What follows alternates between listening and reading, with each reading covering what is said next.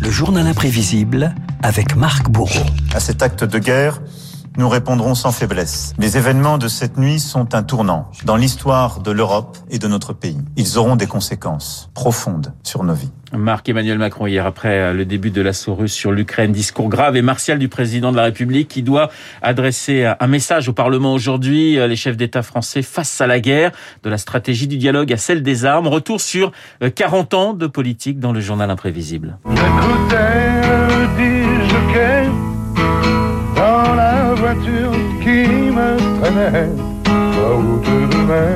Et on commence par cette image, Renault. Eddie Mitchell en plein désert d'Arabie Saoudite, souviens, improvisant sur la route de Memphis ouais, pour remobiliser les troupes françaises.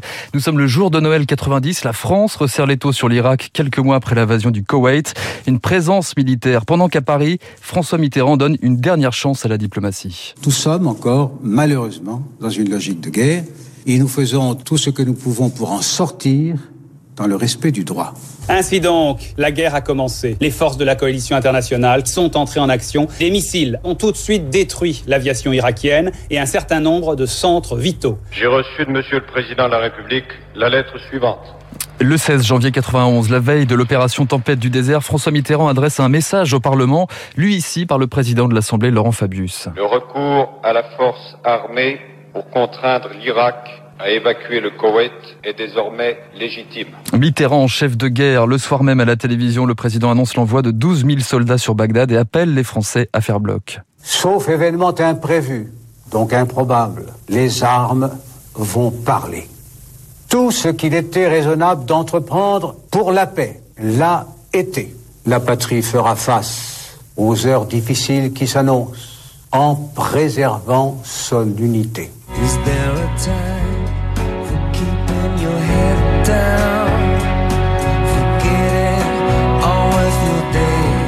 Sarajevo, c'est 5500 victimes, ces snipers, ces ruines chantées ici par le groupe U2, la crise bosniaque soulève une émotion internationale et nationale en France. C'est aussi l'un étau fort de la présidence Mitterrand qui fait cette fois le choix des symboles. En juin 92, un mois après le début du siège de l'armée serbe, le chef de l'État se rend dans la ville martyre d'ex-Yougoslavie. D'abord incrédules, ils applaudissent François Mitterrand au cri de Vive la France. Pour la population, c'est l'espoir que le blocus serbe et les atrocités qui l'accompagnent pourront à terme s'arrêter.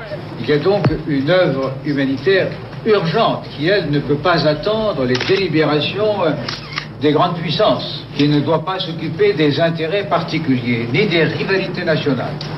La France met les armes au second plan, le nom de Chirac à la guerre en Irak en 2003, mais aussi la médiation dans les conflits à l'Est, le Kosovo en 99, tout comme la Géorgie.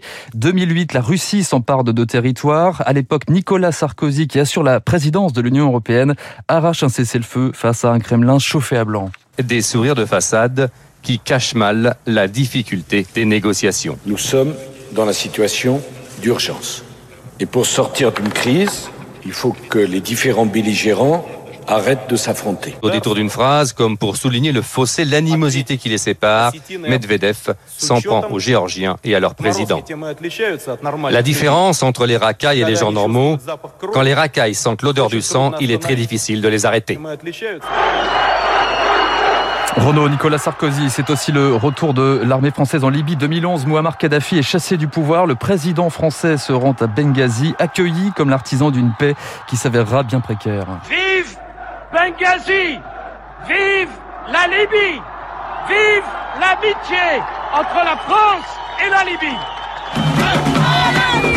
La stratégie du terrain et le costume du sauveur, c'est aussi la carte de François Hollande acclamée ici à Tombouctou au Mali en 2013, un mois après le lancement de l'opération Serval qui a permis à la ville de repousser la menace djihadiste. Votre pays va connaître une nouvelle indépendance qui ne sera plus cette fois la victoire sur le système colonial, mais la victoire sur le terrorisme et sur l'intolérance et sur le fanatisme. Voilà votre indépendance. Et pour remercier la France d'avoir libéré la ville, François Hollande reçoit un chameau. Le djihadisme, l'un des dossiers qui enflamme l'Elysée et le Quai d'Orsay au lendemain des attentats du 13 novembre 2015 à Paris et Saint-Denis. 20 ans après Mitterrand, discours martial et appel à l'unité, là encore devant le Parlement réuni au Congrès. La France est en guerre.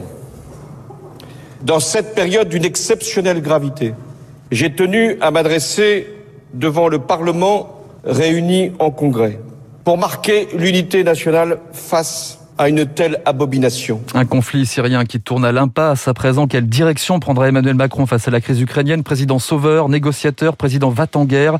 Nul doute qu'il écoutera d'une oreille attentive aujourd'hui ses prédécesseurs à l'Élysée. Effectivement, Nicolas Sarkozy et François Hollande reçus euh, dans les heures qui viennent par euh, Emmanuel Macron. Le journal imprévisible signé euh, Marc Bourreau. Merci Marc. Il est 7h56. Cette édition spéciale se poursuit dans un instant. David Barou.